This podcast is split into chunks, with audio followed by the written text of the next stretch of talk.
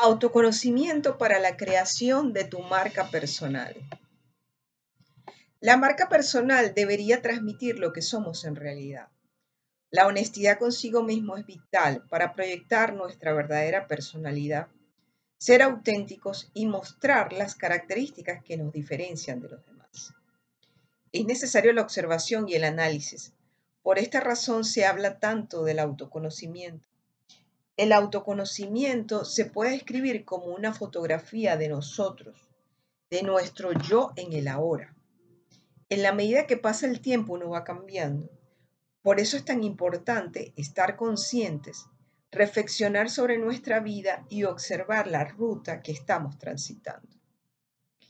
En sí, el autoconocimiento es un proceso que a través de reflexiones podemos tener más conciencia sobre nuestra vida. Todos tenemos metas, objetivos, sueños por alcanzar. Yo soy de los que piensa que en la vida todo se puede alcanzar, pero hay que anclarse desde adentro y lograr esa solidez, no interna, esa seguridad personal, no. Estamos en constante eh, crecimiento y evolución. Los puntos para a considerar en este proceso reflexivo son nuestros valores, creencias y visión. ¿Cuál es la versión de nosotros mismos que queremos desarrollar? Nuestras competencias, preferencias, entorno, entre otros. Podemos decir que el autoconocimiento es la base de todo proceso de desarrollo de una marca personal al conocernos en profundidad, podemos transmitir a los demás nuestra manera real y auténtica de ser, así como los aportes que podemos brindar. Una marca personal no se trata de dar una impresión falsa de uno mismo. Lo que se busca es transmitir nuestra personalidad lo más auténtica posible. Ahora bien, ¿qué herramientas me pueden ayudar en ese proceso de autoconocimiento? Existen una serie de métodos y puedo mencionar los siguientes. Preguntas directas. Implica hacer preguntas concretas a nuestros familiares, amigos, compañeros o excompañeros de trabajo sobre lo que nos interesa y sobre lo que queremos mejorar de nosotros mismos. Revisión de tu entorno.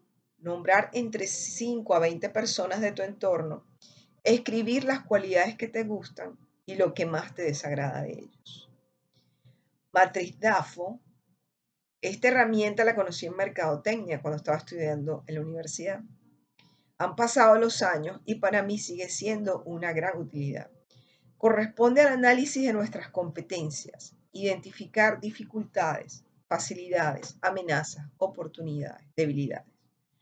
Determinar dónde somos buenos y nos destacamos, nuestras cualidades, competencias y atributos. En síntesis, podemos hablar de la matriz DAFO como debilidades, fortalezas, cuando hacemos un análisis interno, amenazas y oportunidades.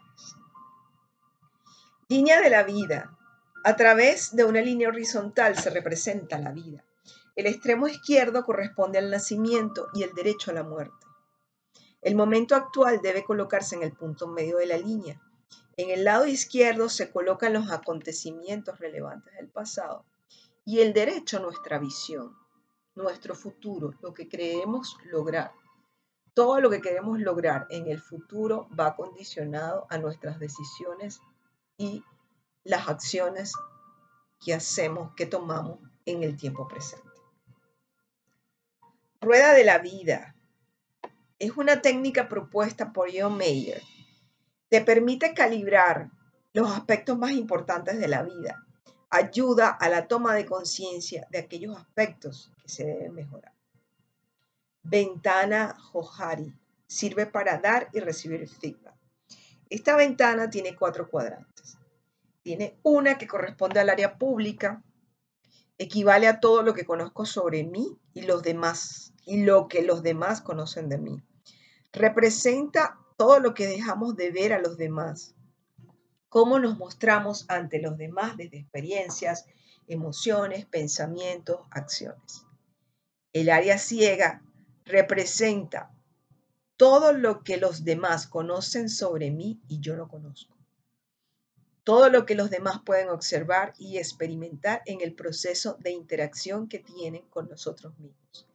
Es un área enfrentar porque debemos ser coherentes en nuestra vida. El área oculta se refiere a lo que conozco sobre mí y no cuento a los demás. Y el área desconocida representa lo que ni yo ni los demás ven. Todos los factores de nuestra personalidad, de lo que no somos conscientes y que son desconocidos también para la gente que nos rodea. Es una zona potencial porque podemos descubrir cualidades, fortalezas que nos permitirán lograr nuestros objetivos y alcanzar nuestra mejor versión. Podemos aplicar estas herramientas para fortalecer nuestro autoconocimiento y generar mejores vínculos a través de nuestro conocimiento. Con ejercicio simple podemos ver su campo de acción. Como dicen, conocer a otros es inteligencia, conocerse a sí mismo es sabiduría. Manejar a otro es fuerza y manejarse a sí mismo es el verdadero poder. Tao Te Ching.